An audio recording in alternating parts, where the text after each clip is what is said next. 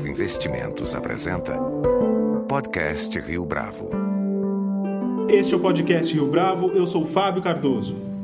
O mercado de publicidade digital, que no início deste século era somente uma promessa, já movimenta cerca de 7 bilhões de reais no país. Ao mesmo tempo, depois de um início claudicante, o mercado de e-commerce conta atualmente com 62 milhões de consumidores que já fizeram pelo menos uma compra em sites no Brasil.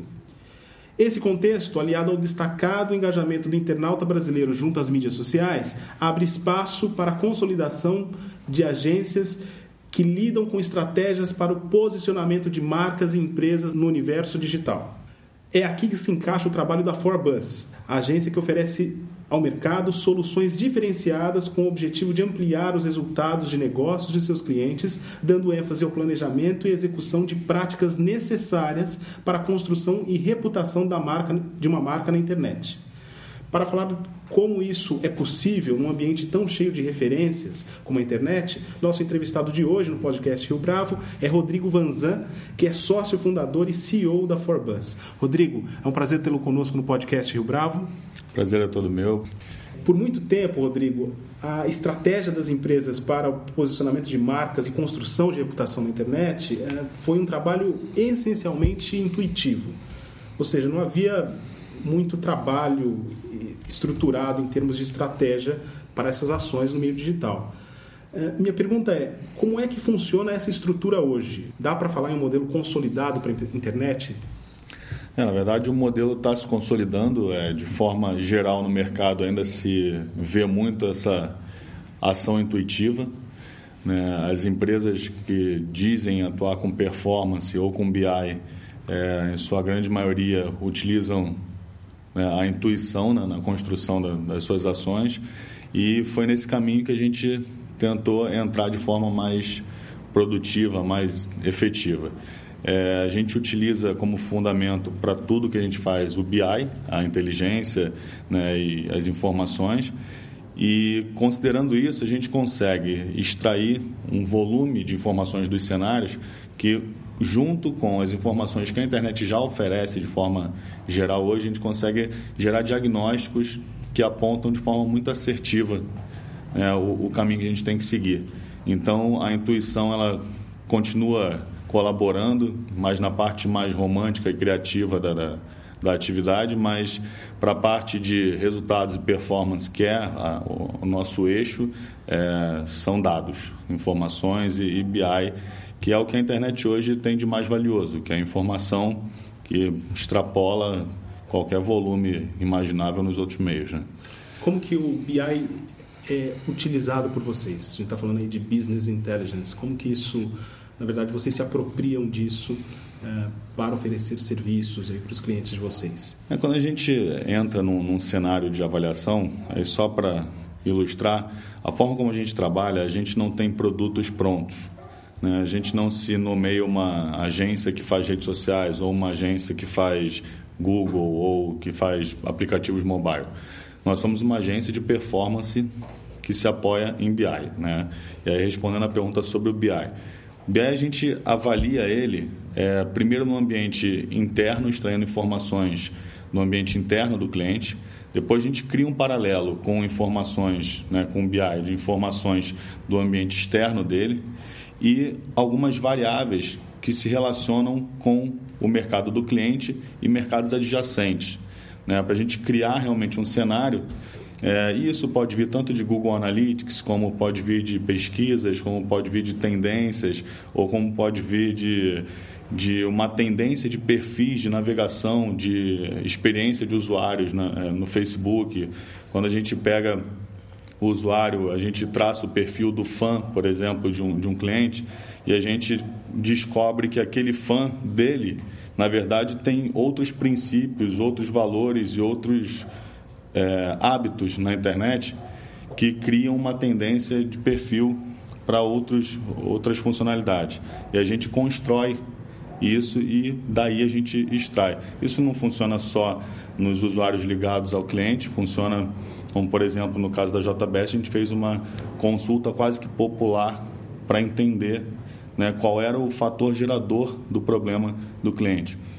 Teve um outro, um outro caso de, um, de, um, de uma empresa que era envolvida com água e a gente foi pesquisar qual era a tendência de consumo de água, é, de, de, água filtrada ou água engarrafada ou água por filtro de, é, elétrico ou não, enfim. A gente extrapola a função agência, vai para a parte de estudo e pesquisa, e isso tanto no ambiente interno do cliente quanto no ambiente externo, para daí a gente extrair esse diagnóstico para diminuir o máximo possível a possibilidade de erro.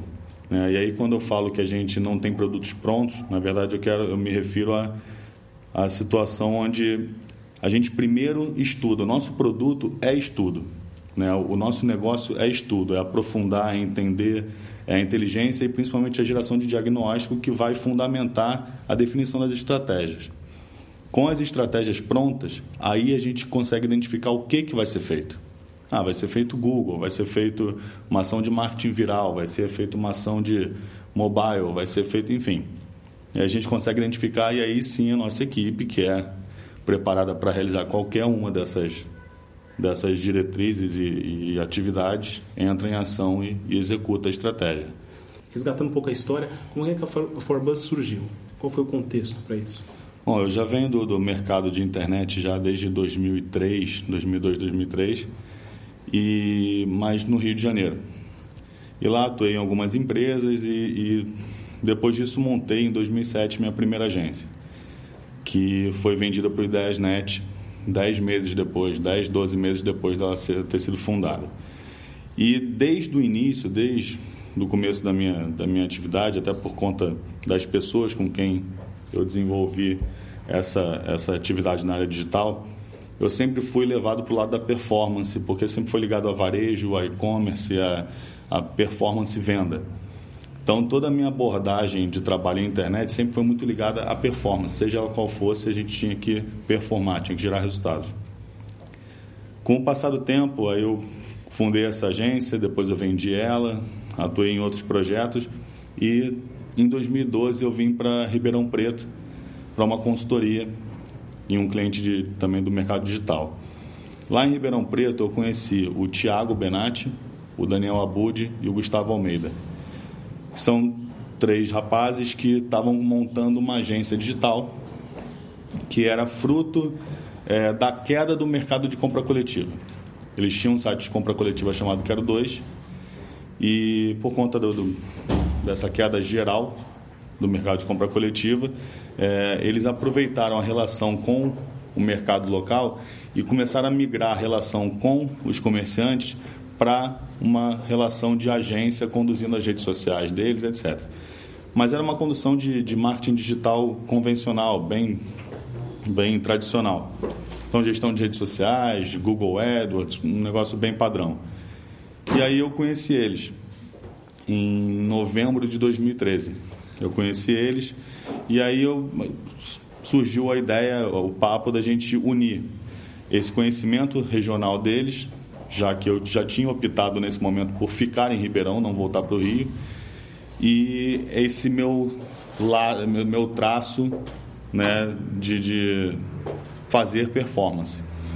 E eu sugeri para eles, assim, ah, a gente podia juntar, vocês têm contato no mercado, vocês têm é, é, essa, esse início de atividade digital e eu tenho essa forma de conduzir virado para performance. Se a gente juntar as duas coisas, a gente vai conseguir fazer um, um bom trabalho. E a gente se juntou, efetivamente, a agência comigo começou em janeiro de 2014, né? E, e aí ela passou a assumir essa proposta de marketing digital de performance. A partir daí a gente começou a produzir esses materiais né, mais fundamentados no estudo e menos em atividades padrão de Google ou Facebook. E foi assim que, que surgiu a, a Forbus. Agora, em pouco tempo, a gente está falando de 2000, final de 2013, início de 2014 para cá, é, vocês já alcançaram um êxito e clientes é, com alta, alta é, reputação, para não dizer alta intensidade em termos é, das mídias digitais. E você mesmo mencionou agora há pouco o caso da JBS. Eu queria que você contasse um pouco para a gente é, a respeito disso. Quais foram as características uh, e os mecanismos internos aí dessa ação especificamente? É, a gente, quando começou em Ribeirão Preto, a gente já conseguiu imediatamente a conta da Carmen Steffens, que é uma grife super grande de, de calçados femininos, é, que atua no mundo inteiro e está lá em Franca. A gente conseguiu essa conta, a gente conseguiu a conta da Direito de Ouvir, que também é uma, uma rede de franquias muito bacana, que foi vendida agora é, para a Amplifon, que é a maior empresa de, de aparelhos auditivos do mundo. É, e tudo isso já vinha sendo construído em cima dessa forma de fazer diferente, né, do estudo e não de vender produto. É, a gente continuou conduzindo em Ribeirão Preto, é, a gente teve muito sucesso lá nesses clientes, foi muito bacana, mas a gente começou a perceber que estava sendo um pouco frustrante, tanto para o cliente de Ribeirão Preto quanto para a gente, é, o fato de que talvez não seja ainda o momento de desenvolver o cliente de Ribeirão Preto por conta da, da mentalidade dele para o digital ainda. Então a gente cria uma grande expectativa nele, ele acha que vai né, arrebentar é, é, com as estratégias digitais, só que no fundo ele mesmo não aposta naquilo. E aí ficava uma, uma situação um pouco frustrante. Com essa condução, é, conforme foi acontecendo isso, a gente teve a coincidência de surgir a possibilidade de a gente participar de uma concorrência aqui em São Paulo. Uma agência de um conhecido meu que não é digital recebeu o convite para uma concorrência da BSA, que é a Business Software Alliance. E ele perguntou se eu queria entrar nessa concorrência no lugar dele. E a gente aceitou. Na verdade, ainda não era na nossa cabeça o momento de vir para São Paulo. A gente não estava, é, não digo seguro, mas confortável ainda por conta do, do, do, meio São Paulo ser tão agressivo e tem essa questão das agências muito grandes e tal. Então a gente veio com poucas perspectivas, mas veio para entender como é que seria. E aí a gente veio com a nossa forma de fazer. Né? A gente veio com estudo, com inteligência, fundamentando todo o projeto, a proposta né, da forma como a gente faz. E aí a gente foi surpreendido numa concorrência diante de tantas grandes agências, eram pelo menos três ou quatro grandes agências, as maiores. É, a gente foi surpreendido com a notícia depois que a gente tinha vencido a concorrência. E aí, nesse momento, teve um detalhe importante que foi um comentário onde a pessoa, que no caso era da Adobe, que vinha conduzindo essa, essa concorrência, falou assim: olha, vocês ganharam, mas vocês não ganharam, vocês ganharam muito, ganharam longe. E aí a gente teve um pouco mais de certeza de que a gente realmente tinha escolhido o caminho certo para desenvolver o negócio. E a gente tocou, isso foi em agosto do ano passado, a gente tocou no último trimestre a, a a estratégia desenvolvida para essa campanha, que era só outubro, novembro, dezembro. É, como, resultado dos, como resultado dos resultados dessa campanha, é, a gente teve, a gente conquistou a conta da BSA para 2015. É, e aí a gente foi surpreendido por uma, um novo convite de, de concorrência, nesse caso da JBS, no meio de dezembro. A concorrência já vinha acontecendo já há mais de um mês. Participava da concorrência as maiores agências também, uma agência americana e as agências titulares hoje do offline da, da, da JBS, que é a Fischer e a Lara. E a gente entrou nessa concorrência, mas a gente entrou na concorrência faltando sete dias para ela acabar. E aí a gente, eu fui comunicado dessa possibilidade da concorrência numa quinta-feira, ficaria aqui em São Paulo até sexta, e aí eu resolvi voltar na hora para e fazer o nosso trabalho de casa. Aí voltei para Ribeirão Preto, a gente tinha que apresentar na terça-feira.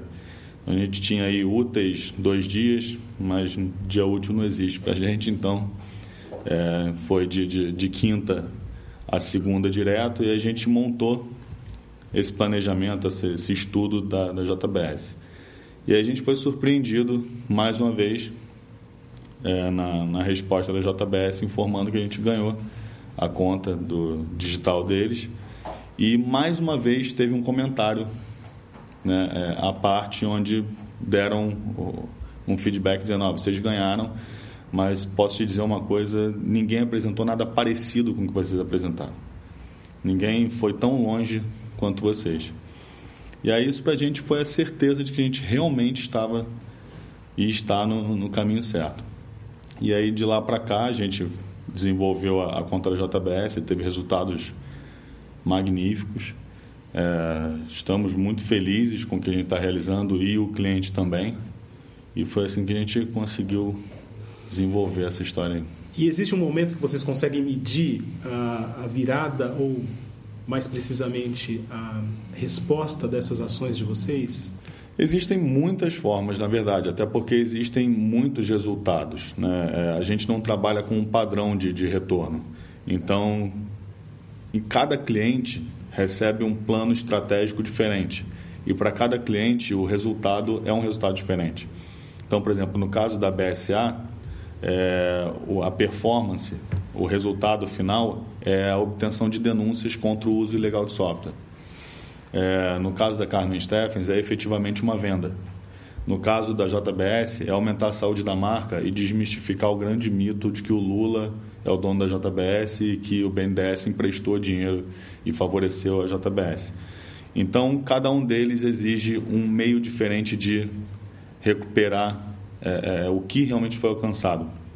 Na Carmen, talvez seja, na Carmen Steffens, talvez seja o mais óbvio, que é a venda efetivada final aprovada, faturamento. No caso da, da, da BSA, como eu falei, tem lá uma denúncia né, registrada e isso tudo está ligado à estratégia. E na JBS a gente trabalha com a saúde da marca. Então a gente, quando pegou a conta em dezembro, a saúde da marca era de 19%. Isso quer dizer que do total de menções identificadas em toda a internet, somente 19% eram neutras ou positivas em relação à marca. E hoje é quanto isso? Hoje está em 73%. Quatro meses depois do início do trabalho, é, a gente iniciou o trabalho efetivamente em fevereiro, está é, em 73%. Então, comentários positivos em dezembro eram 2% e 17% neutros. É, hoje, positivos já superaram a faixa dos 30% e os negativos são só 27%. É, então, essa é a forma que a gente mapeia os resultados. Foi, foi assim que a gente construiu cada um deles. E no caso do JBS, não era um plano objetivo a ah, é, desenvolver redes sociais. Foi um plano construído em cima é, de. Primeiro, a gente estabelece a visão do mercado, por que, que a crise ocorre, que outras marcas do porte parecido passaram por situações parecidas e como elas se comportaram. E a gente consegue construir uma forma de, de, de reagir nesse, nesse cenário. E aí a gente teve a construção de 12 estratégias paralelas que podem ser realizadas independentes, porém são todas interdependentes. Né? Elas em conjunto são muito mais eficazes. E a gente vem desenvolvendo todas as 12 estratégias em paralelo né? E a sensação da empresa é que é uma estratégia só. Mas o trabalho do outro lado é a condução de 12 estratégias que vão alcançando a saúde da marca, que é baseada na resposta, no posicionamento da marca, é, no apoio de vídeos que trazem a verdade, enfim. Nossa estratégia em JBS era uma mentira foi contada muitas vezes e virou verdade. Então, nosso papel é contar a verdade mais vezes que a mentira para suprimir ela. Então, foi isso que a gente fez. E quais são os desafios para as empresas hoje manter a atenção do público é, num cenário que tem muita dispersão, que é o caso da internet e no, especificamente das mídias sociais? No nosso ponto de vista, não existe dispersão na internet. Né? É como se você entrasse num estádio de futebol, tem 100 mil pessoas diferentes lá, mas de um lado todo mundo torce para um time, do outro todo mundo torce para o outro. São pessoas que têm alguma coisa em comum de um lado e uma coisa em comum do outro. E elas ainda assim têm outras características diferentes, mas você ali já conseguiu mapear um item em comum entre elas. É, a gente faz a mesma coisa na internet. Quando a gente traça o perfil do, do, do cliente, a gente começa a se aproveitar de todas as ferramentas que a internet oferece e eu consigo identificar cada tipo de pessoa em cada lugar da internet para acertar somente aquela pessoa que interessa. É, talvez isso hoje seja confuso, porque no meu ponto de vista o maior problema na verdade dos players que se utilizam ou querem se utilizar do digital eles no fundo no fundo não acreditam profundamente que o digital é a solução deles Né? Então, muitos estão porque tem que estar, porque o mercado todo está seguindo esse movimento, mas não está no DNA dele, ele não entende profundamente que aquilo realmente faz parte do negócio dele. E aí, quando ele se abre para essa possibilidade e começa a ver que não está tudo misturado, o cliente dele está ali, está muito claro, está quase que gritando por ele. E a gente consegue achar esse cara exatamente onde ele está e trabalhar de forma muito efetiva. Essa é a contribuição da inteligência. Né? Então, o Facebook parece um bolo de gente, mas não é, está todo mundo separadinho lá dentro. E você consegue encontrar cada grupo desses com uma facilidade imensa por causa do volume de informação que a gente tem. Alguns portais e também algumas marcas uh, têm se preocupado com a participação agressiva de alguns usuários na internet. Uh, é possível afirmar que o engajamento, em alguns casos, ele pode ser nocivo para a empresa? Ou para as empresas? É, o engajamento, na verdade, ele é o, o grande lance da internet, né? Eu costumo falar, e não desmerecendo os outros, os outros meios, mas assim, a internet ela é, ela é fenomenal, ela é incrível. É, a TV é maravilhosa, acho que pô, tem um super alcance, é muito bacana, mas assim, é, ninguém fala mal do próprio filho, né? Então, assim, eu acho a internet maravilhosa, tatu na internet, e, e tem os meus argumentos, assim, de você poder é, identificar mil outras coisas pós-impacto. A internet é uma via de mão dupla, então é, a TV ou o rádio ou enfim, a revista é, você vai e impacta, mas o retorno ele não vem imediatamente e quando vem talvez não seja tão fácil de você monitorar e identificar. Na internet, quando você vai, você já abre um caminho de volta. Então, o engajamento, na verdade, que você se refere, ele é um reflexo da forma como você vai. Então, se a empresa, se o cliente vai torto ou torta, volta torto. Né? Então, o engajamento ele é exatamente o reflexo da postura da empresa na internet. É, é muito fácil de comparar a um perfil pessoal. Né? Como dizem que no Facebook as pessoas são felizes, ricas né? e tal. É, no Facebook todo mundo é assim. Que elas tentam parecer o que elas não são. Problema é quando a marca tenta fazer isso. Quando ela tenta parecer o que ela não é e principalmente para a pessoa errada. Então, o hater, né, o, o cara que traz esse, esse reflexo, esse engajamento negativo, provavelmente ou ele é um cara que está se sentindo enganado por conta de uma postura que a empresa está tentando passar uma coisa que ela não é, ou porque ele está sendo impactado por uma coisa que não interessa a ele. E aí cria esse, esse retorno negativo, que é esse engajamento ruim. Se a empresa conseguir se posicionar da forma correta, passando a verdade, o que ela realmente é, muito pouco provável que você tenha um retorno, né, um engajamento negativo.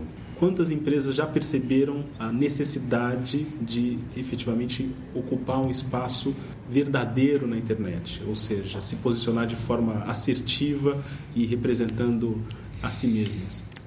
É, assim, obviamente não dá para falar de um número absoluto, né, de um, de um número preciso, mas assim, existem já empresas com uma participação relevante no mercado que já se preocupam com isso, que tem um posicionamento já muito sincero é, na internet. A gente pode falar, por exemplo, a P&G, é, é um grupo que, que faz isso muito bem. É, a própria Fiat faz isso muito bem, a Vivo faz isso muito bem. É, mas mais importante do que essas três ou quatro ou doze empresas é, terem esse posicionamento é perceber que existe um movimento no mercado em direção a isso. Né? Então, tem empresas que querem isso, mas ou não estão preparadas ainda ou não estão assessoradas é, bem o suficiente para realizar isso. Que isso também exige um pouco da mudança da cultura da empresa. É uma outra cultura. A, a internet é muito imediata. Né? Ela tem várias vantagens, talvez o imediatismo seja uma das vantagens e também é, um, é um, uma ameaça. Uma ameaça. Então, o que mais importa, acho que o mais interessante dessa pergunta é: existe um movimento nesse sentido? As empresas têm olhado mais. É, o comprometimento de verba de marketing com o digital vem crescendo constantemente, ano a ano cresce, embora ainda seja muito menor do que outros países, mas vem crescendo.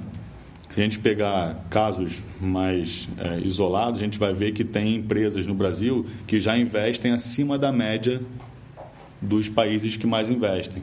Mas quando você pega a média geral, ainda é muito baixo.